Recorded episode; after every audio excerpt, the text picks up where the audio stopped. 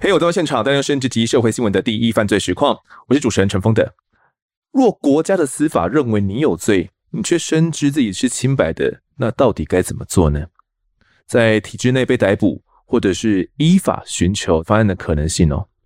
要不然就是从此隐姓埋名开始逃亡，因为你知道说，如果被逮捕了的话，可能就再也没办法洗刷冤屈了。过往呢，我们曾经谈过妈妈嘴案哦，大饼曾经告诉我们。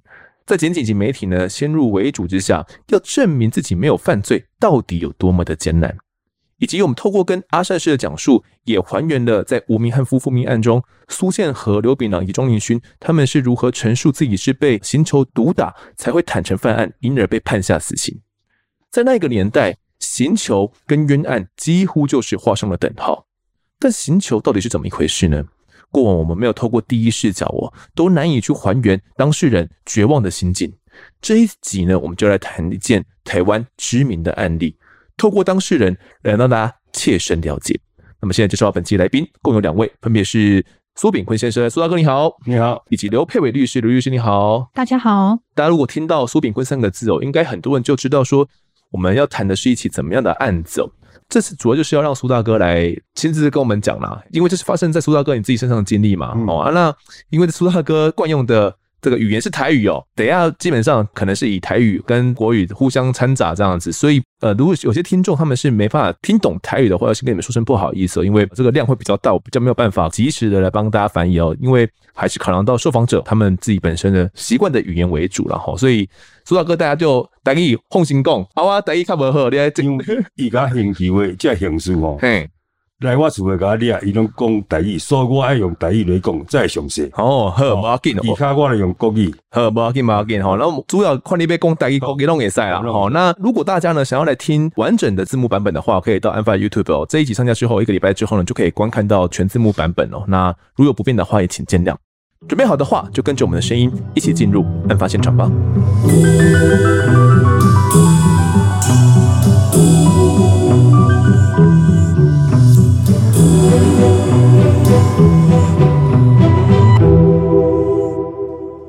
一九八六年六月十九号这一天哦，清晨五点多，那一天呢，天才刚亮，在新竹东大路的苏炳坤住家大门就被敲响了。回想起那天早上的经过，苏大哥应该还历历在目。那天到底是发生了什么事情？我住在东大路，我是做家具跟装潢的。我住在二楼，一楼是工厂，是差不多有五十平。民国七十五年六月十九号五点多，有人来敲门。我马上从二楼下来开门，我说：“啊，我现在等一下你妈姐。”我靠，是几个人？迄转两个，嗯，伊就甲我吵，干你娘塞了，卖个价咯。啊，吵了就为了我在靠楼甲落咧，我带你八号，有个七号、五号、六号，就甲压咧，甲揪咧，甲拖去东大路。东大路，你知影拄拄咧吐番。啊，阮太太就为后壁出来，阮太太讲：“啊，啥物代志？”阮本来是恁往咧困对毋对？对啊，对啊，拢咧困啊，五点外。啊，阮无想楼骹内安尼。嘿嘿，奇怪咧，毋问讲啊，啥物代志啊？一个刑事就讲，你若搁讲吼，要告阮太太或者妨害公务，我袂要紧，我今日来看觅安尼啦。哦，啊，就甲拖下车，甲塞个车。啊，毋过你知影伊身上吗？无，拢无摕 pass 穿便衣。哦，都穿便衣哦，都穿便衣。嗯，没有拿 pass 什么？啊，咱是善良个百姓，咱来知影伊啥物代志。我看我叫伊来伊啊，甲入个车，车就开行，开到刑事所门口就一个落啊，就甲塞。车就开到青草派出所，青草派出所迄扇门个关呢，用古早迄间那新的门开起来，开起来我就看到我的工人，我这个是我的工人。你讲你入去时阵有看到一个诶、欸、熟人吗？我的工人郭忠雄，我讲这个是我的工人。郭忠雄，对对对，我、嗯、我没有讲，我讲这个是我的工人。四五年前我欠伊万几块的工资，按两个有有纠纷哦，两个有纠纷。哎，我讲啊，家己俩三两万个几咯。这个郭忠雄也就外号叫怪手诶，怪手诶，你拢叫怪手个对啊？对对，伊诶手就是安安尼，哩哩啦啦哩啦，所以我甲号号做怪手诶。伊就是我咧做家具，伊来教我做油漆诶。哦，伊就万几块诶工资嘛。嘿，啊，两个有翘角啦，啊，翘角有来阮兜要甲我讨啊。啊，我咧其实讲话歹咧，少年个性较歹。啊，阮太太是讲叫互伊啦，我就无爱互伊，甲有甲我摕一寡即个。喷漆的钢，迄落喷的迄落啦，嗯，啊，我摕一寡漆的，啊，我着钱我着无爱互伊，啊，我有惊，伫阮兜迄阵有大细声有小量安尼啦，啊，毋太想啊，互伊啦，我讲我不爱互伊，伊要走的时阵，佫甲放声一句讲，一定有一天没有你，没有你拍款啊，先哦，啊，对对安尼啦，嗯，啊，啊，就是需要补伊啊。那这一次这个怪手就在青草湖派出所里面哦，那不知道为什么会看到他哦，反正你上了楼之后，还没有上二楼，就一个耳光给他掀的，我也把镜都落了啊。那时候差不多近视几度？四五百度，四五百度。嘿，那你不就当下什么都看不到了？蒙蒙的了，嗯，蒙蒙的。嘿，你那他接下来是到底跟你讲了什么？他要你去承认一些东西吗？或者问你什么？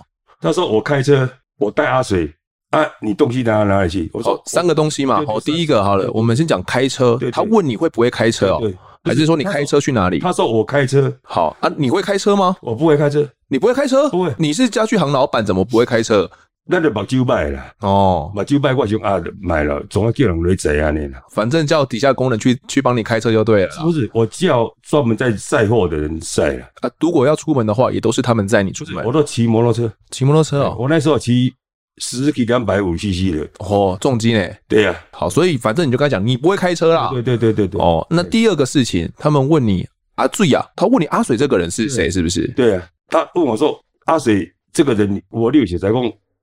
我完全不是这样，我莫名其妙啊，开始咧，啊也没有跟你讲为什么要问你阿水这个人，不知道没有都没有，反正就是一巴掌把你打晕之后，就接连问这三个问题了。对对，那第三个他是问你什么？他问我说你东西拿哪里去？我说是什么东西你要跟我讲，他也没有讲啊，就叫我外衣外裤脱起来，就拿个铁管从这边插下去，插在你的这个膝盖下面是不是？下面弄那个。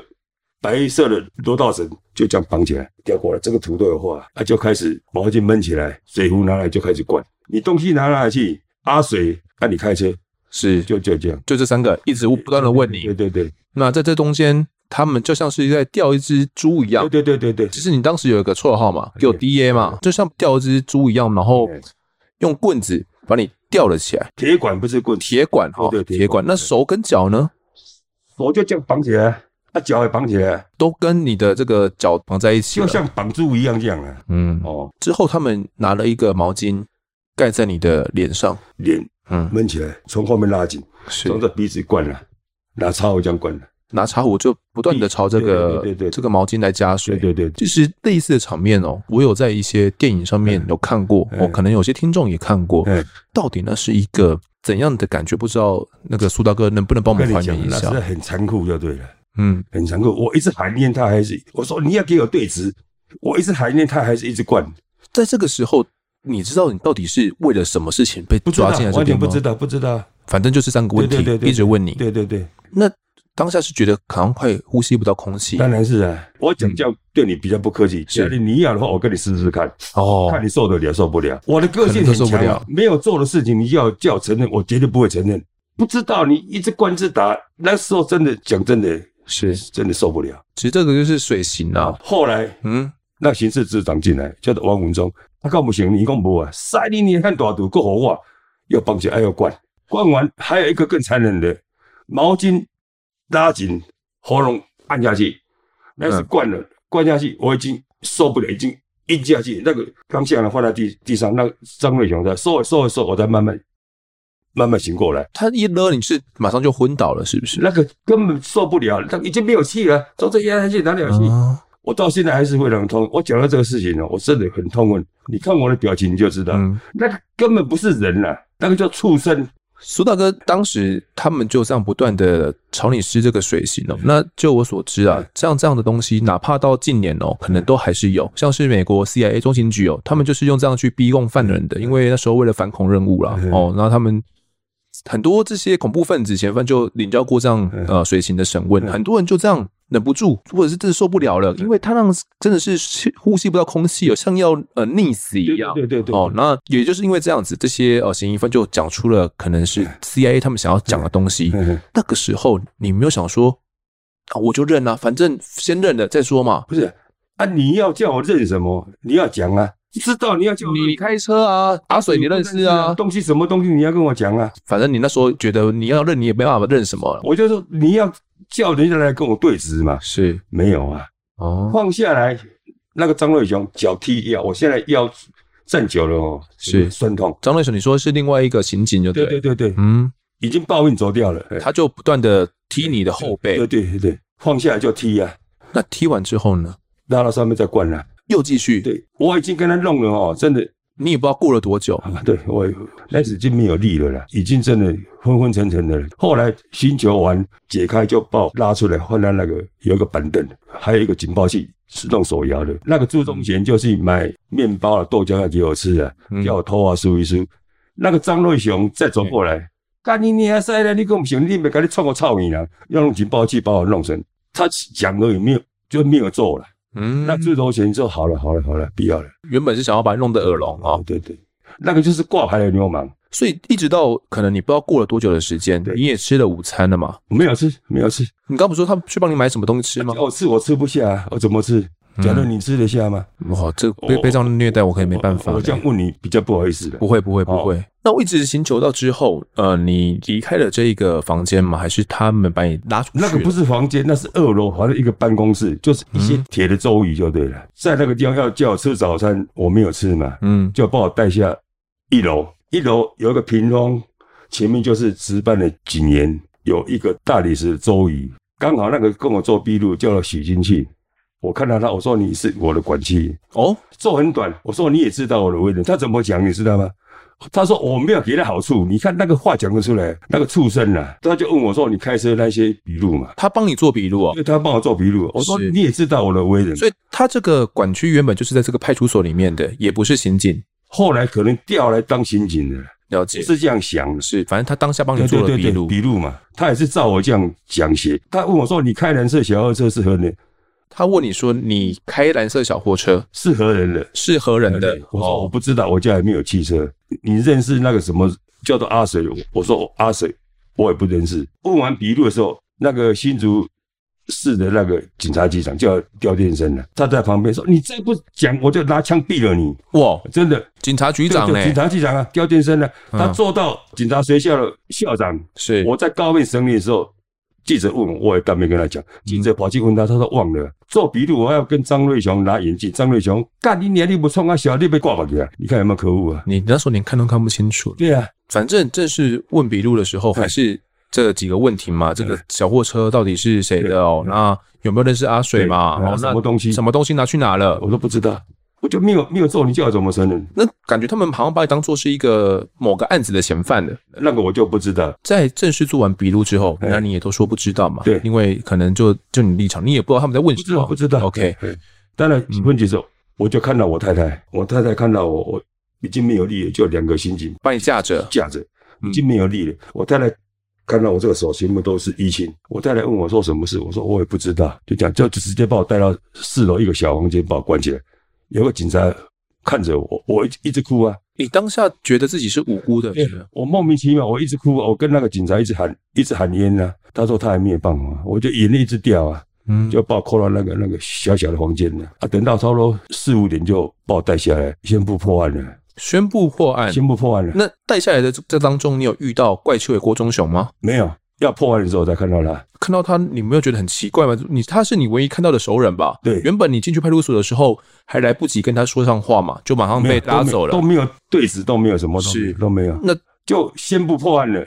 张瑞雄又来走过来，又把我的眼镜拿掉。你看有没有可恶？张瑞雄是我们刚刚前面提到那个那个刑警，刑警哦。记者要照相，又把我的眼镜拿掉。好，这个为什么要拿掉？我们晚知道，我们晚点谈。突然召开破案记者会，然后媒体也都找来了，就在这个分局前面，可能尤其是组长要来讲，哎，为什么会破案的？没有讲，也没有讲，没有讲。就这样进步破案了，反正站一排嘛，对，然后后面有个布条，我们两个桌上摆一些那什么郭忠雄的刀子啊什么啊，嗯，啊，我们站在那个地方嘛，就这样照啊，就进步破案了，然后让记者可以拍照。对对对，这个时候你有看清楚字条上面是写什么东西吗？那个时候是你哪里有力量想那么多，就那个心情变，我也不知道怎么也谈不上来了，讲个不好听的。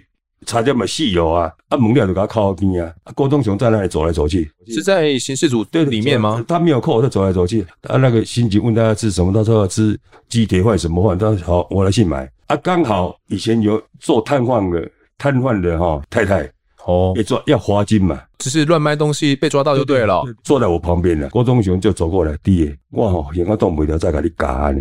嫌个冻没掉，再给你夹，再给他夹，就等于是被刑求到受不了才会咬你。这个太太冇听到？哦，有证据哦，有有有。是被刑求出来才才咬你的。后来郭德勇又抓进去锤了，被组长带进去吗？我不知道是谁了，所以出来这个地方就红红的，额头就变红红的，红红的。你是有听到声音还是怎么样？出来才看到这红红的，你一看就知道，对对对，进去是又被处理了，又被进去做啊，那个笔录一直改，那个纸一直撕，一直改。是，你是说郭忠雄他的笔录吗？对对对，嗯，我的笔录只有那一张而已嘛，反正你都不知道嘛，就那一张，就是给他，后来我才知道他写什么，我才知道。哦，这样。我们刚刚有提到说，在破案记者会的时候，苏大哥，你的眼镜突然被摘了下来对吗？那你后来想想，到底为什么要把这个眼镜摘下来？回想起来，就是我才看到那个。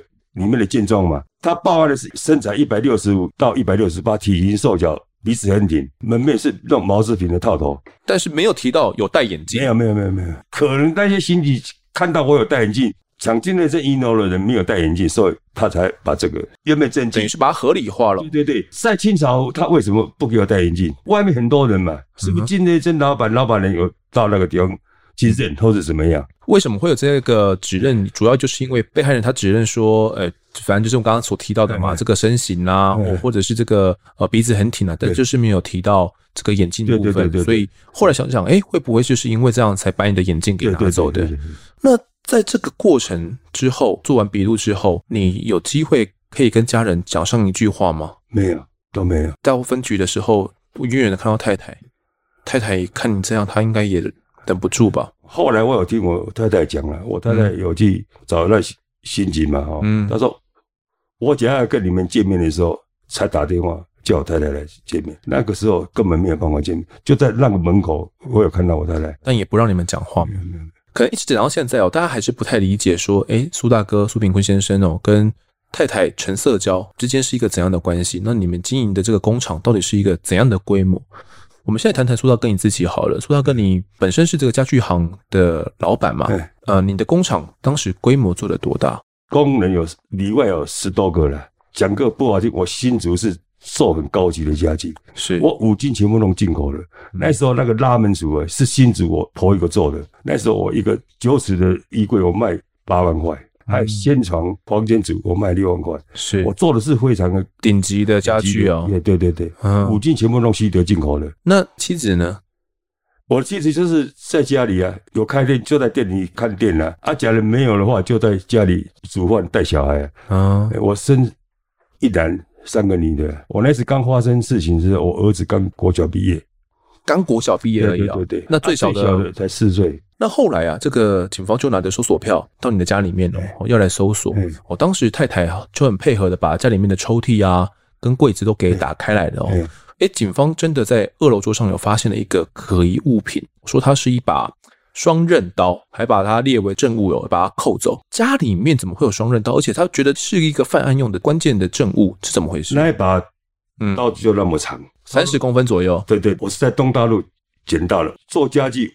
我有去调查的，有那个木屑，哦，我都把它拿来抠那个木屑，是。那个上面也有很多的木屑，那个是铜的，是那个秤棒拿下来去磨的，不是什么双刃刀，他刚写是什么小武士刀，哦、什么叫小武士刀？那么长的小武士刀，是，啊、后来才改成为匕首。回来听我太太讲说，我抽屉有一些我们结婚的那个手环，那金饰，他要把它拿走，我太太说这个都有单子的。后来才没有拿走，是他觉得这个是赃物就对了。对对对.我们到金龙买那都都有开单子，几两件的都有凭有据哦，所以才没有把那些扣走。对对对，没有没有。那刑警临走前哦，说这个是小武士刀嘛，要把它扣走。要扣走之前，还有请你老婆来签一下名。那老婆不会觉得很奇怪吗？为什么要签名呢？我我们是老实人啦，也没有什么抛华，也也没有什么跟那些流氓杂七杂八的。嗯，你讲真的，那个林长。也有给他看着，啊，我太太跟他签的。翟伟文、翟忠贤，他当法务部常务副市长，我太太跟去跟他澄清，翟忠贤才跟我太太说，你不要跟人家乱签，要看了才可以跟他签。我们老实人怎么知道？因为他可能就把他当做你可能犯案的凶器了。对对，对。苏大哥卷进的到底是一起怎么样的案子哦？可能大家听到现在也跟我一样哦，还没有弄清楚。好，那我这边先跟简单来跟大家讲述一下哦。其实，在苏大哥被逮捕的三个月之前哦，也就是一九八六年的三月二十三号凌晨三点钟，有两位蒙面歹徒呢，闯进去新竹的金瑞珍银楼里面。哦，这个银楼是一个蛮高规模的一个银楼，是吗？后来我去看，还好啦，也是还好，还好啦。嗯，小小间的，哎，还好啦。反正这个银楼呢，就被两位蒙面歹徒给闯了进去。那老板呢，陈荣辉以及陈徐美荣哦，他们是一对夫妇，他们就听到声音哦，并且发现了歹徒了。没想到是后来啊，这个老板陈龙辉呢就被歹徒哦持刀给划伤，歹徒就抢走了。三十二两重左右的这个金饰扬长而去。在过了三个月之后，新竹又发生了另外一起银楼的窃盗案。这次是窃盗，不是抢盗哦。哦发生了窃盗案。那警方呢锁定了怪秋哦，郭忠雄哦，这个油漆工，将他给逮捕，并且认为呢，诶，既然都是银楼的话，他会不会涉及三个月前的那个金瑞珍银楼抢案呢？果不其然哦，郭忠雄在承办刑警的努力之下啦，郭忠雄就坦承哦是。苏炳坤哦，我们的苏大哥，以及另外一位阿醉雅，我们刚刚前面一直提到这个阿醉雅，总共三个人一起犯下这个案子的。那到底郭忠雄他当时笔录是怎么样陈述的呢？佩伟律师这部分可以帮我们讲一下吗？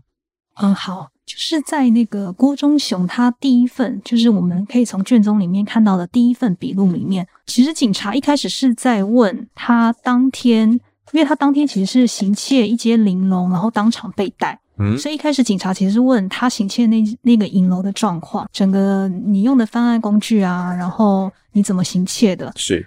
到中间的时候，警察就问了：“那你这些行窃工具哪里来的？”这时候他就突然提到了，说是苏炳坤买的。从笔录里看起来，警察就继续追问：“那为什么你们要买这个东西？”嗯，他就讲说：“因为苏炳坤他给了他钱，要他去买，因为他们要一起计划要去抢。”金瑞珍银楼，然后这时候你就看到问题整个导向就变成是三个月的金瑞珍银楼案。是，所以前面提到的这个犯案工具是什么样的一个工具？当时他行窃金珍元银楼，就是六月他实际上被逮获的那一次的时候，嗯、呃，我记得好像有剪刀吧，还有一些比较锐利的器皿，还有丝袜，对，哦、那是他当初当场被逮的时候身上起获的东西。然后他说这些东西是跟苏大哥一起买的。对，他的意思就是说，那些东西其实是、嗯、呃苏炳坤先生给他钱，然后让他去买的。对，那警察就问你为什么那时候你们为什么买这个？他说因为他们要共同去行窃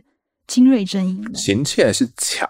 他那时候讲的是一起共同策划去行窃啊。嗯，对。然后说是呃苏炳坤先生还有一个叫阿水的，他们三个人一起去行窃。哦，他想说整个过程是苏炳坤策划的。嗯，他先去看地形，然后观察之后，然后他们策划之后，当天就一起在附近集合。然后是苏炳坤开着蓝色小货车载着阿水一起过来。哦，所以郭忠雄说他当初其实并不认识阿水，嗯，因为那是苏炳坤载过来的，也是苏大哥的朋友就对了。对，然后他们那时候是从金瑞珍银楼的后面空房子四楼爬到金瑞珍银楼后面的五楼之后呢，他们剪开铁窗，由苏炳坤以及阿水进去行窃。嗯，然后是郭忠雄，他说他在外面把风，等于是他没有参与到行窃过程就对了。对，他第一份笔录是这样讲。哦，好，所以照着这一份笔录的说法，我们也不知道说他前面有被修改过几次嘛。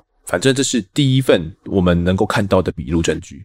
对，这是我们卷宗里看到的最早的一份笔录。如果按照我们刚刚苏炳坤先生所的讲法的话，感觉诶，是不是经过蛮多次修改才有这一份笔录证据？可能是拼拼凑凑的哦，然后把这份笔录给拼凑了起来。我会有这样的猜想啦。我在扣栏那个地方是一直写一直改就对了，那个纸一直撕一直改了。哦，反正讲的不满意，我们就重来重写一次。嗯。哦，那也就是因为这样子哦，在郭东雄他的咬你之下，讲述就是跟你嘛，以及这个阿水共同来犯案的，难怪警方要把你抓过来，要来严刑拷打。虽然他们也不知道你到底是不是真的犯下抢案的这个歹徒嘛，但总之他们犯下这样的一个星球，我们也是不能够接受啦。就如果真实的发生的话，相信每一个听众哦，应该都是没办法去想象这样的一些苦痛发生在自己身上，那是多么痛苦的哦。尤其现在依照这个老苏大哥你的讲法的话。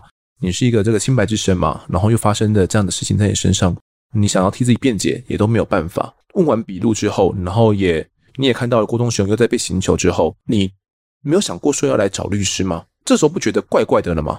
那时候我笔录我有讲，我心里想，我没有犯罪，为什么要来请律师呢？他们有问你吗？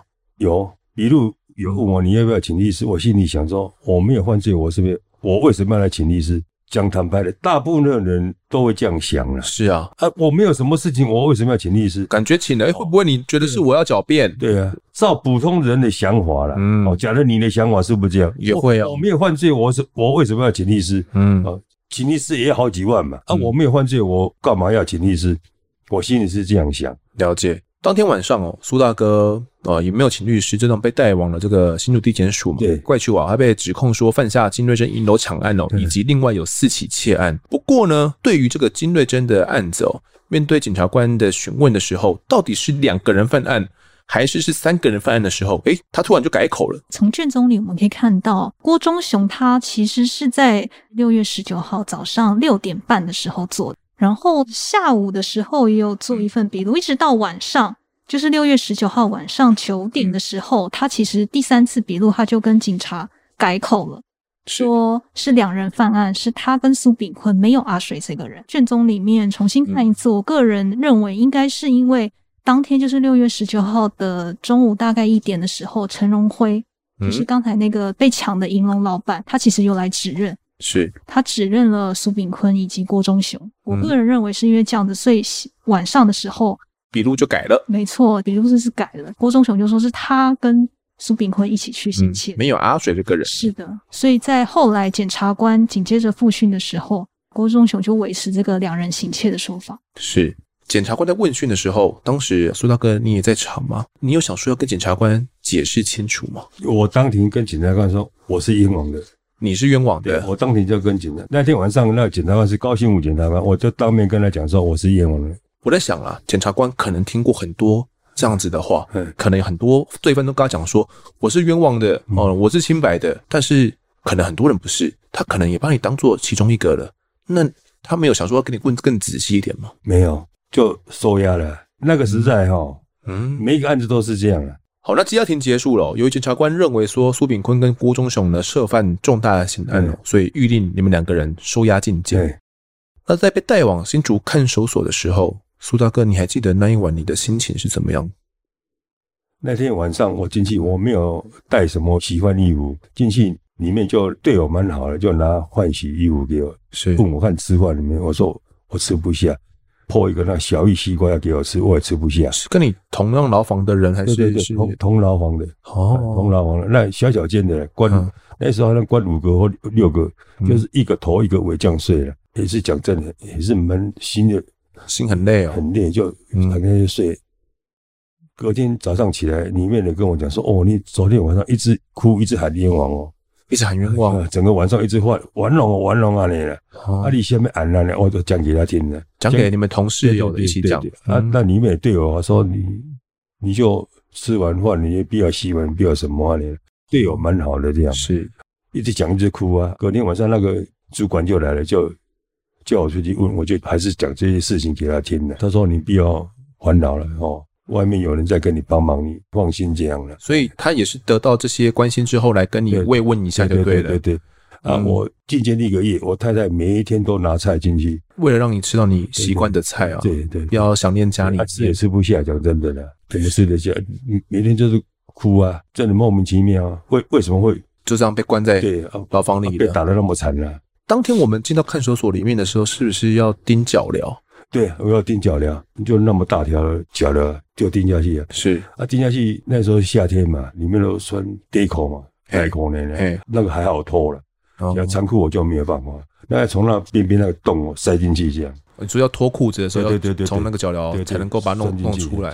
那个是很痛苦的，还要弄那个我们穿的袜子把它套起来，那不然磨那个皮相当痛。还要出庭的时候，他就把你弄那个斩毛把它切断。我被钉了快三个月。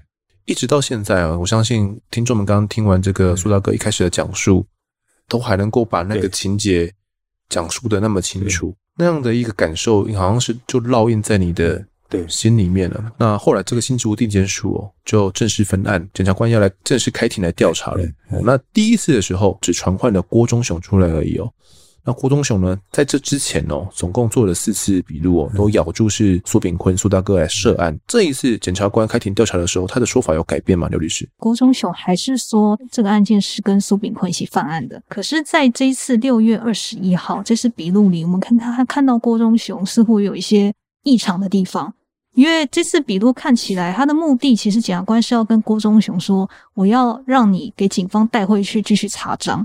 嗯，然后你可以看到后面郭忠雄开始回答问题，细节开始回答的不太清楚，很多问题检察官问他的时候，他都说不知道。查赃赃物到底放在哪边？对对对，嗯、他其实目的是要让他被警察继续带回去继续查。检察官问他最后面他有什么意见的时候。郭忠雄竟然说：“我希望被判极刑，马上处决，因为我不想活了。”从笔录可以看到，他当时情绪是崩溃的状态。是后面检察官怎么样去继续问他呢？听到这样子的话，想要被判处极刑，不想活了，检察官没有觉得怪怪的吗？嗯、呃，我们从笔录里看起来，这是最后一个问题的问答。那至于后面检察官怎么处理的，我不知道。那应该就是让警方带回去了。了解。目前呢，看起来这个主谋郭忠雄，他的说辞有些改变，而且整个心态不太稳定。会不会整个案子不太单纯呢？那检察官第二次开庭呢，就传唤了苏炳坤苏大哥以及这个金瑞珍银楼老板夫妇，还有相关的证人哦，都传唤到庭。苏大哥，你应该有印象哦。这次开庭的时候，检察官到底问了你什么？检察官他没有问我什么，也没问你什么，没有没有，我就转过身来，我说今天这老板、老板、老板娘知道了点哦，讨给讨给您，那是我你讲我，那不是你讲不是，请你家里龙兄弟。那个里面也没有写了，都没有了。啊，头家头家，你跟我讲，点点了，唔敢恭维，没有讲什么，没有讲什么话。那个时候我就有戴眼镜的了，有看清楚他们的脸了。对对对，这个时候有机会看看到郭忠雄吗？有，那时候有，我们两个都没有讲话。但你看到他不会觉得很奇怪？你为什么会跟他一起被传唤出庭为了这个案子？那个时候想要揍他而已，啊可以揍吗？嗯，也不行啊，对，不行，是等先等住下来。在高院的时候想要揍他，怎么可以揍？不行。嗯，还有一点我补充一点。哎郭忠雄被收押看守所的时候，他好像是二十一房，我好像是十十七房，他就跟里面的那个房主讲说，他被行凶，没有办法才咬我的。那个房主是不是？对对，我们那个时候，我们那房主有跟他们房主都有，大家都有连通吗？写那个纸条都会通吗？哦，他就那天晚上就被揍了。他传讯息、传纸条来给你啊？对对对，传给我们房主，不是传给我房主，房主传。房主就对了，嗯、他就说那一天晚上被说，我跟他里面的讲说，他心情没有办法才咬我了。等于是你也知道是怎么一回事，看到这个讯息你也懂了嘛？对，包含说你前面听到郭忠雄在跟你道歉的时候，你也懂是怎么一回事。那时候连讲个不好听，连警钟都不会看的。我们是老实的人，做生意人哦，对，怎么会会去？对对，怎么会看这种文件？对呀。那在下一次开庭的时候。这郭忠雄又有了一个不一样的说法，他彻底翻供了。这一次开庭的时候，他是怎么说的？刘律师，这次开庭的时候已经到了七月五号了。这次检察官开庭，他其实传了被害人，被害人其实有蛮多人的，因为郭忠雄其实不止偷，他自己承认的犯罪不止金瑞珍尹龙事件，还有其他件。检察官一开始其实是问我们刚才的那个老板。陈荣辉跟陈徐美容问他们说：“你们有没有要提告对苏炳坤及郭忠雄？”是。可是你看到他们很奇怪，笔录上记载他们说他们不要告。然后接下来呢，检察官再问说：“苏炳坤对这个案件啊，你有没有去行窃啊？”那苏炳坤还说没有嘛。对。接下来检察官就问郭忠雄了，再问一次说：“你有没有跟苏炳坤一起去行窃？”这时候郭忠雄就反供了，他就说他们两个根本就没有去，在刑事组对我灌水。笔录就简简单单的记载这几句，可是意思就是说，他们俩根本就没有做，是因为刑事组对他灌水灌出来，他这样讲。检察官有进一步的问这个郭忠雄他的说法吗？比如说怎么样被灌水啦，有没有被刑求的状况，有问的更仔细吗？没有，接下来就把郭忠雄跟苏炳坤还押了。检察官他就继续问被害人：“哎，你们被抢的时候歹徒是怎么样啊？那你们为什么先前有指认啊？有指认郭忠雄跟苏炳坤啊？那为什么现在又不想告了？”对，就开始问一些这方面的细节。是，所以为什么被害人陈荣辉跟陈徐美龙他们这对夫妇，他们明是被害人，而且金饰也被偷了？如果这个身形哦，因为刚刚前面有提到嘛，当时灯光昏暗哦，歹徒又蒙面，只露出眼睛嘛，然后他有提到说鼻子很挺。可能身高他也有大概说一百六十八公分左右嘛？诶，如果都吻合的话，为什么不告呢？因为看来就是他们两位啊。可是实际上，就苏炳坤先生来说，他其实身高是一七几了，一七四到五了，一七四一七五左右。嗯，所以当时在检察官问他们那一次，陈徐美容就是老板娘，她是说歹徒他记得，因为当时真的很暗，又戴了蒙面的面罩。他说记得大概身高一六七、一六八，身形是差不多的。他说他们真的看不清楚。其实陈龙辉也这样讲。最重要的是，陈徐美龙说他们拿回来的那个金饰，因为其实警方有说查赃查到了嘛，有让他们认领金饰。后来有查到，对，后来有查到金饰。然后陈徐美龙说他拿回来那个金饰啊。金项链，他说他们店里没有做那么粗的，意思就是说，其实拿过来的赃物不是他们家失窃的。这拿回来赃物不对，整起案件也就对不起来啦。赃物很重要诶，在一个我们刑事犯罪来讲的话，等于是一个关键的证物。老板娘却有这样的说法，所以以他来看，既然这个金项链也不是，然后这个身形看起来也不太一样的话，所以他才会说啊，那我就不告了嘛。对哦，可是后来哦，针对这个刑求的部分，检察官他们好像也没有。更深入的来问，就比如说问苏炳坤有没有被刑求，没有吧？没有，没有，没有问你哦，也没有去问郭忠雄说有没有被刑求，就到这边为止。我我们先回到现在这个年代好了，现在是二零二二年。假如在现今的司法体系中，真的有这样子诶刑求状况，或者是被告说他被刑求了，依照我们的司法体系。可能会怎么样来调查？依照检察官他的职权的话，他会怎么样来做呢？嗯、现在如果有被告抗辩，他被刑求了，因为现在都会录音影，就会马上去调当时他被警询侦讯时的录音影，看他当时是怎么被问的。加上如果被告今天有进看守所的话，其实他们进看守所的时候会进行身体检查。嗯、如果真的有被刑求了，在看守所的记录上也会有伤痕。哦、那另外就真的就今天被告抗辩刑求了，应该基本上是要问被告。刑求的时间是用什么方式？那是谁做了这什么事情？嗯，基本上细节要问清楚。这样子，接下来如果真的你接下来要问警员，你是怎么问的？是你才能拿这些细节去一一核对。呵呵可是，在苏炳坤这个案件，我们发现检察官其实对行求这个细节都没有问。可是，我们刚刚提到的这些调查的方法，当时也都没有做嘛，也都没有什么记录。那个年代也没有什么录音录影呢？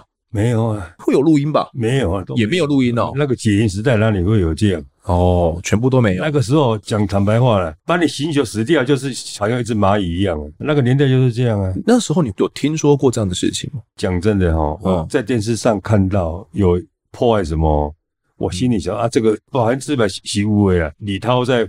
反问苏建和他们一个案子了，哎，苏建和案了，对他妹妹讲一句话，有人 call in 嘛，call in 说按按你决定有的，苏建和他妹妹跟他回一句话说，回的很好，你们没有碰到，万一有一天你碰到，你就知道，讲这句话真好，就像你一样哦，对对对，真的碰到才知道。我我以前也很相信嘛，我们没有碰到，怎么会知道说那些刑警是那么黑？了解，律师，我想问一下，刚刚我们提到一个张正物嘛，他们后来是带回了一条金项链。跟一个手镯、手镯哦，金手镯两个东西回来，除了金项链的粗细跟他们家的不太一样之外，他们还有做其他的检查吗？嗯、呃，因为笔录记得很简略，所以看起来当时的状况就是。嗯、呃，老板有认领回去，他有签了一个领据，对，对。可是接下来在侦查庭，就像我刚才说的，嗯、其实后来老板跟老板娘他们在侦查庭，就七月五号那天，他们当场把他们当时拿到的金项链跟金手镯还给检察官，啊、说这个不是他们家的。就是我理错了。是，就说那个金项链没有，我们家没有做这么粗的。嗯，那当初为什么要签呢？是，所以在后来，检察官又开了一个庭，把当时的警员找来，然后跟。嗯等于有点要跟老板对峙了。是。那从笔录看起来，那检察官大概是问这个老板说：“既然不是你的，你当初有讲吗？有跟警察说这个不是你的吗？”然后老板，你看到他的回答其实是既既就是未答吧，还是沉默？OK。对，他其实现场面对警员，他其实是不太敢讲的。嗯。了解。那经过检察官不到一个月的细心侦查之后呢，一九八六年的七月十二号，仍然将苏炳坤以及郭忠雄给起诉了。那起诉的内容呢，几乎都跟警方的移送书一模一样哦，认为是郭忠雄从厨房拿出菜刀之后，那苏炳坤呢就恐吓被害人陈龙辉夫妇，我说不许动，出声的话呢，搞喉灵气，我就给你们死。之后呢，郭忠雄哦就砍了陈龙辉一刀，并且拿这个尼龙绳呢把被害人夫妇他们给捆绑起来，抢走金手镯呢，这些金饰有总共三十二两多，再贩售给不知情的这个哦宝兴银楼另外一家银楼了。那对于我们刚刚前面提到这个，比如说体型不同、身高不同啦，好，还有这个刑求啦，还有这个证物怪怪的部分，诶，起诉书里面就都没有提到了，被起诉了，就意味着将来要面对很漫长的官司哦。苏大哥，当时你知道自己被起诉后，你作何感想？我那时完全不知道什么叫起诉什么，里面的杂役啊，帮我拿那个起诉书去看，走过来跟我讲说：“哦，这个很麻烦哦，这个是非常大条哦，这可能会判死刑哦。”哇！我那时候就一直哭一直叫啊。可能听众不太理解，说为什么苏大哥会在这段期间一直哭哦？那是一种无助吗？对，我在自白，我说我没有要请律师嘛。我太太后来跟我请律师，律师就到那个看守所跟我跟你会面了，跟我会面，旁边就换一个录音的了。我在讲，就是刚才跟你讲的完全一模一样。反正后来就请那个律师，对对对，准备要来面对后来这个漫长的官司了。律师跟我会面。就跟我太太讲说，你先生是会场冤枉。那个律师叫李文杰，在这之前你也还没有机会，因为那时候都觐见嘛，也还都还不能够老跟老婆见见啊见到面，只能够吃到他煮的饭而已。对对对对。但他真的就这样每天都送过来，每天都送，风雨都送。那这个被起诉之后，苏炳坤苏大哥又将面临到什么？司法能够还给他一个公道吗？啊，这些更加曲折离奇的过程呢？下一集我们再来继续探讨。这一集的我在现场呢，我们先谈到这边，也感谢苏大哥跟刘律师的分享，谢谢你们。谢谢。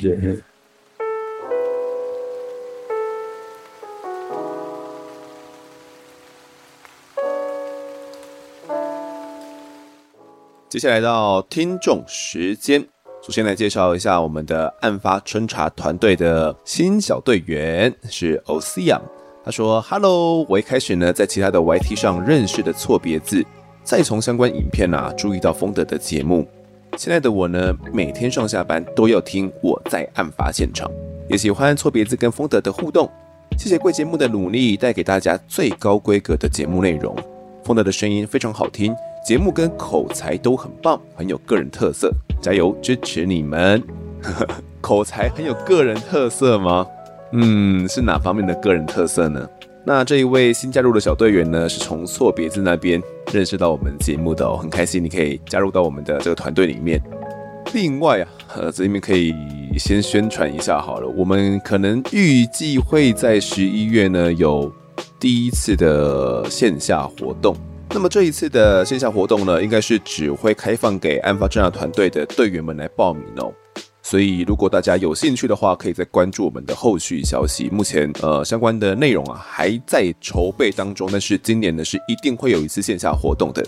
那么接下来读一下听众们的抖内，这集呢有两个抖内哟。好，第一位抖内的呢，他没有留下名字哦，他只写下说很喜欢这个节目，好，谢谢你哦，我们也很喜欢你的这个抖内啊。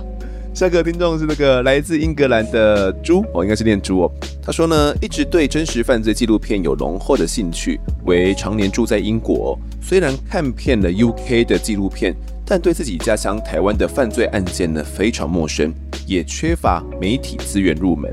几个月前开始接触 Podcast，进而听了我在案发现场哦，从此成了铁粉。相较于其他同性质的 Podcast，丰德你的 Podcast 真的很优，继续加油。那这位听众非常特别哦，他是常年居住在英格兰的，应该很少机会可以回到台湾来哦，应该是常年定居在那边的。不过对于家乡的台湾呢，发生的社会案件啊，这些曾经发生过的一些重大案件哦，还是相当的有兴趣。可能更想要了解这块土地发生过怎样的事情吧，但就没有合适的管道让他可以来了解哦。啊，很开心的你可以认识到我们节目，不过在英格兰可能不太好推坑啊。如果真的能够推坑成功的话，记得跟我讲一声，感谢你。好，接下来读一下我们这一集的案发故事投稿哦。这一集投稿的是伊莎劝，他说呢，想要来分享一个小故事，希望听众们不要嫌我啰嗦。常常听到很多爸爸妈妈们留言说自己一直无法收听浩浩案时，我想啊，每个人心中都有那一块无法开启的案件软肋。而在我在案发现场或者是新闻中，我最害怕听到或看到的就是消防员在火场中过世以及杀警案。原因是这样的，因为高中好友的哥哥就是一位消防员。某一次呢，跟他的哥哥一起去探望当时就读军校的好友，因此有了一面之缘。相处过程中啊，觉得他是一位温暖又阳光的大哥哥，尤其呢职业又是如此让人敬重，所以就留下了很好的印象。殊不知，在几个月后，两千零五年三月二十六号，高雄博爱路上的家具行发生大火。进入火场却因为闪燃现象而殉职的两位消防员之一，就是这位大哥哥。当时在学生宿舍的我，因为没有开电视看新闻的习惯，而是在通讯软体上看到好友状态很奇怪。询问之后呢，他才说今天新闻上因为火灾过世的就是他哥哥。我震惊之余呢，马上去搜寻了新闻，看完之后迟迟都没有办法恢复情绪。后续跟其他好友相约到高雄殡仪馆去探望好友，以及向他的哥哥上香致意。非常心疼自己的好友，因为他们家是单亲家庭，哥哥跟他都是有妈妈一手拉拔长大的，之后就只剩下他与妈妈相依为命了。然而在上香致意的时候，看着那张照片，曾经在我面前是这么阳光温暖的人，如今再见却是这样的场合，当下情绪一涌而上，无法控制的开始痛哭起来，真的是不敢相信，也不想接受这样的事实。后续看到新闻，他的妈妈崩溃痛哭，以及我的好友捧着哥哥的照片，手拿招魂幡的画面，真的让我非常难过，而且留下非常大的阴影。好友因为哥哥生前也想要他投身消防，为了完成哥哥的遗愿，他毅然决然重考警大，然后也顺利上榜。毕业之后，就开始在高雄消防分队认真执勤，直到二零一四年高雄气爆发生时，我们整群好友三更半夜不睡觉，疯狂赖他，拜托他一定要回我们讯息。当下实在是焦急如焚，生怕等不到任何回音。终于过了半小时之后，才收到他报平安的讯息，这才放下心来。他描述说，他接到通报后，就跟同仁开着消防车到现场待命。下车后，站在消防车旁边时，突然听到传来爆炸声，马上跟同仁一起往一个方向跑，直到跑到安全之处后，才回头看，他们消防车当下已经整台陷入马路之中，就几秒钟的时间而已。也好加在他跑的方向是对的，如果当时他往另外一边跑，我想我可能再也无法收到他的讯息了。他的妈妈以及我们都无法再承受可能会失去他的这种伤痛了。后续还有一个插曲，事件发生几天后，有一晚跟朋友到外面用餐，在等餐的同时，左边桌子传来一位男生滔滔不绝地在讲述这一次气爆案的相关事情，于是偷偷看了一眼，应该是女儿带着男朋友来跟爸妈一起吃饭见面。那个男生说，他们某某公司绝对会负起这次气爆的责任，不会卸责。然后这一次事件发生的原因是什么啊？巴拉巴拉巴拉，接着开始吹嘘他个人的其他丰功伟业。当下我跟朋友听到白眼翻到后脑勺去，不想翻回来了。突然在我们右手边那一桌的有一位有年纪的爸爸哦，带着家人出来吃饭，就默默的用台语讲了一句：“他跟上引起的菜啦，好一点点啦。”这句话的意思是说，快上他们那一桌的菜哦，让他们好好吃饭哦，让他们可以安静。我跟朋友呢，整个就爆笑出来，然后对着那位爸爸微笑了一下。回到主题哦，因此我看到李晨和巡官的名字在 Podcast 中出现，而且加上近期发生的台南双警被杀的案子，让我迟迟呢无法开启 EP 一二八。昨天还是鼓起勇气把集数点开听了，还好大部分时间呢是在论述犯案者的心理状态。如果是详细犯案过程的话，我可能就无法继续了。在听到一审被判无罪时，我当场哈了很大一声，觉得这是什么鬼判决啊？还有后来二审法官改判十七年有期徒刑。然而李爸爸在全案没有定谳前就离世了，只留下李妈妈去面对丧子丧父之痛。因此呢，希望我们的政府以及官员能够多重视警校安全以及设备不足的问题。每一次的修法都是用警消人员宝贵的性命换来的，就如同这一次杀警案才放宽的开枪时机。最后呢，感谢丰德以及听众们耐心的收听以及收看，我爱案发现场。好的，感谢伊莎劝的投稿哦，他的故事虽然比较长一点，不过我是读的毛骨悚然哦，不断这个寒毛直竖，不知道大家听起来的感觉怎么样？很多人哦，很多爸爸妈妈是真的不敢听那些儿虐的案子哦。像是呃上一集的案子就是一样的，不过这位听众比较特别，他的好朋友哥哥呢刚好是一位消防员，哥哥后来殉职了，因为这个闪燃现象啊，大家如果不知道什么是闪燃现象的话，这边简单跟大家讲一下哦。我这边引述一下一个脸书专业哦，林金红的消防天地，他有介绍闪燃现象，他说，因为火灾发生之后呢，烟热会往上跑哦，跑到天花板之后上不去，就会出现水平扩散现象，就是烟都会堆积在天花板往旁边扩散了。然后烟层越积越低哦，在烟层蓄积的同时，烟里面的高温呢也一直持续的在加热起火房间里面可燃性物质的表面。等到这一些可燃物呢累积达到燃点的热量的时候，就会同时起火，这也就是闪燃发生的时刻。这个闪燃发生呢，大概就在一两秒间而已哦，会让火场变成一片火海，相当相当的致命。也就是因为这样呢，这一位消防员才会殉职，但没有想到他的朋友呢，为了完成哥哥的遗愿，还又在考上了消防员，还遇到这个高雄气爆，我差点也要罹难了。那伊莎圈有提到说，每一次的修法，我都是用警消人员宝贵生命换来的。我觉得这，啊，应该案发听众都很有感哦，就是每一次。我们都要等到发生了一些不幸的事情之后，大家才会重视到可能法律上有一些缺漏，比如说跟骚法啦、儿少法啦，或者是一些家暴防治法啦等等的这些推动，都是因为发生过那些不幸的事情。我觉得除了这个政府跟官员们呢能够多重视之外，身为平民百姓啊，我们能做的应该是，如果你认同这个议题的话，你应该去多支持自己选区里面的民意代表，比如说像是议员、哦立法委员等等的，我觉得。如果他确实是有付出行动的，那你就可以去投给他嘛。如果他是持反对方哦，或者是他在相关议题都没有一些新闻露出的话，你可能就要思考看看，接下来还不要把票投给他了。我觉得这就是民主啦。虽然效率很慢，但是至少我们还有一个选票，就是还有一个改变的机会。好，接下来读一下各位 Apple Podcast 的留言哦。第一位留言是个。金 A 他说：“真的听不下去了，听到 EP 一五六才听到前面就真的听不下去了。这个老师也太乐色了吧！才几岁的孩子，他怎么能做出这种乐色事？他自己也有孩子，怎么能这么禽兽？琪琪，你没有错，错的是这个老师是乐色，这个老师真的是乐色。听到我真的快气死了，气气气气气！”好，谢谢这位听众，我真的气气气气气。其实我做完之后呢，收到很多的来讯哦，或者包含这些听众的留言啊，或者是我们在 A G 里面的私讯哦，还有在我们案发团队里面的群组，大家给我的回馈都是好生气，大家没办法想象发生这样的事情。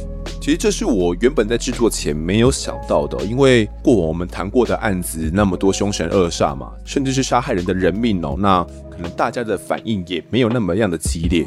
但这一次是谈论这种校园的权势性侵，他反而反应很激烈哦。我仔细想想后才觉得说，嗯，应该是因为跟大家非常贴近的关系。或许听众你现在没有孩子，但有一天呢，你可能会结婚生子哦，或者是你的亲友也会有他们的孩子。你的孩子进到学校里面，你觉得他应该要受到一个良好的保护，但结果他是遇到这样的事情。我们都对于老师有一个非常高的道德标准。但最后却看到是有这样的老师出现的时候，大家都是没办法接受的。而且他们又把自己的行为包装成是一个教育的方式，我对你是一个关怀，那或者是我们只是谈一个师生恋而已哦，让被害人从来不认为自己是被害人。其实，在目前为止呢，我收到了蛮多的一些听众私讯哦，都是有一些相关方面的经验。在之后呢，我会再陆续读出，大家也可以锁定接下来的听众时间里面的案发听众投稿。这类的事情真的比我们想象中的还要再更多。好，下一位听众，这个张念祥他说：“我想听一集案发现场。这一个案发现场呢，我想请丰德邀请一位名 Podcast 主持人阿德一起来聊确诊新冠肺炎的案发故事。这一位 Podcast 呢，曾经主持过《我在案发现场》，还有什么后遗症？好，这个敲碗蛮有趣的，我来聊一聊新冠肺炎的确诊案发故事。好了。”呃，怎么讲呢？其实到现在啊，我想想啊，大概一快一个月了吧，基本上哦，不太渴了。那么为什么会感染呢？其实我想了想哦，那段时间有在游泳嘛，那游泳池里面基本上也都是不会戴口罩的哦，除了那些在旁边看的家长之外。你下去里面游是一定不会戴口罩的啦，那传染的几率我觉得也是蛮高的。不过其实我早就做好随时确诊的准备了，因为觉得这个疾病呢是一定会伴随着我们的，它就是我们生活的一部分呐。我相信大家呢就是对于这个病毒的恐慌感哦，应该是随着疫苗的施打率增加啦，然后也就渐渐无感了嘛。现在每天几万几万例的在爆发，大家应该渐渐都无感的。当然还是会有每天几十个人死去哦，每一个生命都是非常宝贵的。但是我们的生活还是要过嘛，我是这样子想的啦。所以我自己是保持了一个比较开放的态度啦，尤其是在第三季疫苗还有保护效力的时候哦。那那段时间呢，呃，基本上政府规定不戴口罩的地方呢，我就不会戴口罩哦。那果不其然，就真的确诊了。那确诊之后，咳嗽是真的蛮严重的哦。关在家七天的期间呢，就是反而是比较好的。那七天解隔之后，我就开始肆无忌惮的去喝一些冰饮啊，甚至还有喝冰的酒啊。结果呢，回家之后就是咳到快死掉，觉得快要把肺 咳出来了，觉得这样不行啊，只好回到中医诊所里面呢，再持续的拿了大概有两个礼拜的药吧。哦，那每天都持续的吃哦，一直到现在呢，基本上是已经不太会咳了，但还是会有一点点呢、啊，偶尔还是会轻轻咳一下。到现在为止呢，基本上算是康复了吧。那周遭很多人呢，都是陆续的在确诊当中啊。我真的觉得确诊的感觉蛮不好受的，但是觉得自己算是蛮幸运的啦，是属于轻症哦。然后那个时候这个新冠一号也都有拿到，因为那个时候还没有限制哦，你只要去预约的话，而且你有确诊证明的话，就可以去拿到药。那现在是只开放给中高度风险的人才可以拿到清冠一号。好，下一位听众 A N O K O K，他说真的很感谢。谢谢你，我听得很开心。好，那听得开心就好了，要继续听下去哦。下个听众上班来偷听的潜水课，色狼通常是最和蔼可亲。丰德你好，我是超级潜水员哦。最近听了 EP 一五八狼师案，相当有感触。理事长说呢，色狼通常是最和蔼可亲的角色，我非常赞同这一句话。刚出社会的时候，我在一间家族企业上班，老板的一个长辈虽然退休了，但还是常常来公司帮忙。因为是长辈哦，再加上真的很亲切，我对他完全没防备。他跟我说话时呢，会拉着我的手，还会揽住我，拍拍我的肩膀。有一次，甚至直接拍我屁股。当下虽然觉得很怪，但我真的没意识到这是性骚扰，因为他就是塑造一种长辈疼爱晚辈的错觉。直到学姐提醒我，我才恍然大悟。其实很多人被骚扰的时候都没意识到，现在想想。色狼真的是外婆的角色。好的，谢谢这位听众哦，我很认同这个“色狼是外婆角色”这句话，因为这个论点是当时我们在节目里面提出的嘛。主任就有说到，过往在学校里面呢，可能老师会以剧场的形式啦、戏剧的形式呢，来呈现出这些色狼通常是一个狼的模样。但是实际我们看到的哦，会去性骚扰、性侵害孩子的，都是这些人的熟人。可能是你身旁的大哥哥哦，或者是平常很照顾你的叔叔，又或者就是你的老师，所以他基本上就是外婆的角色，他隐藏的跟外婆一样，外婆就是那种和蔼可亲的，然后都对你很好笑笑的，所以你才会对他卸下心防，相当的信任他。等到他对你伸出魔爪的时候，第一时间也会觉得，诶，他怎么会做出这样的事情？是不是我误会他了？然后不断的去欺骗自己，对方可能没什么恶意。渐渐的，你可能就近身了，你也不知道该怎么样去反抗，所以我真的很认同哦，色狼就是这种外婆的角色。好，下一位听众，这个案发案发超级棒，风能嗨嗨，好想知道怎么样加入案发现场社团，谢谢。好，案发现场社团呢，前阵子我们有更新的一些东西上去哦，其实基本上。发现大家都不在上面讨论呢，因为可能是大家害羞吧，会留下自己姓名哦。这边先讲一下怎么加入。大家在脸书呢搜寻我在案发现场的话，基本上会先看到的是我们粉丝团呐。这个粉丝团的照片呢，就是我们节目的照片哦，也就是我本人呢拉着封锁线的那个照片。好，那进到粉丝团之后，大家可以看到，诶、上面有一些选项哦，比如说首页啊、关于啊、影片啊，这些会出现在上面的选项。另外还有一个选项是社团哦，大家按下社团之后呢，就会看到有一个连接的社团哦，是我在案发现场，目前里面有大概将近三千位的成员哦。那在里面呢，我觉得是大家可以去讨论的哦，大家可以自己踊跃的来 po 文，或者是说呢，你也可以匿名的来分享哦。我们这里面有一个。蛮好的一个功能呢，我觉得也是大家想要分享自己经验的话，一个蛮好的管道，不一定要到 IG 或者是粉丝团呢来私讯给我们，在里面呢，你就可以留下一个不具名的贴文，就是大家都不知道这个人是谁哦。所谓不具名的贴文呢，就是说大家不会知道说这一个文章是谁写的哦，所以。包含我们都不会知道说你的姓名是什么，我觉得这对想要分享自己经历的听众来说是一个非常好的一个管道，而且大家听到你的经验之后呢，听众们呢可能也会在底下呢给你一些回馈哦，替你打气，所以我觉得这是一个蛮好的管道。所以大家如果想要在分享自己案件啊，就可以用这个不具名的贴文了，或者是你想要分享一下自己的经验哦，那或者是你对某个案件呢有疑问，那想要敲完什么案子，都可以在我们社团里面来留言哦，欢迎大家多留言呐。好，最后来读最后一个留言。好，是 DPPE 啊，他说的：能否适当求证或平衡来宾的对外指控？查相关新闻，狼师案是否说明呢？已于法定期间内调查完毕，并且解聘狼师。不确定来宾指控市府怠惰的理由为何。此外，有趣的是，该狼师受访时呢，也称被调查时即留职停薪并暂缓退休，抱怨市府调查行政不严谨。对比来宾抱怨市府的说法呢，形成有趣的罗生门。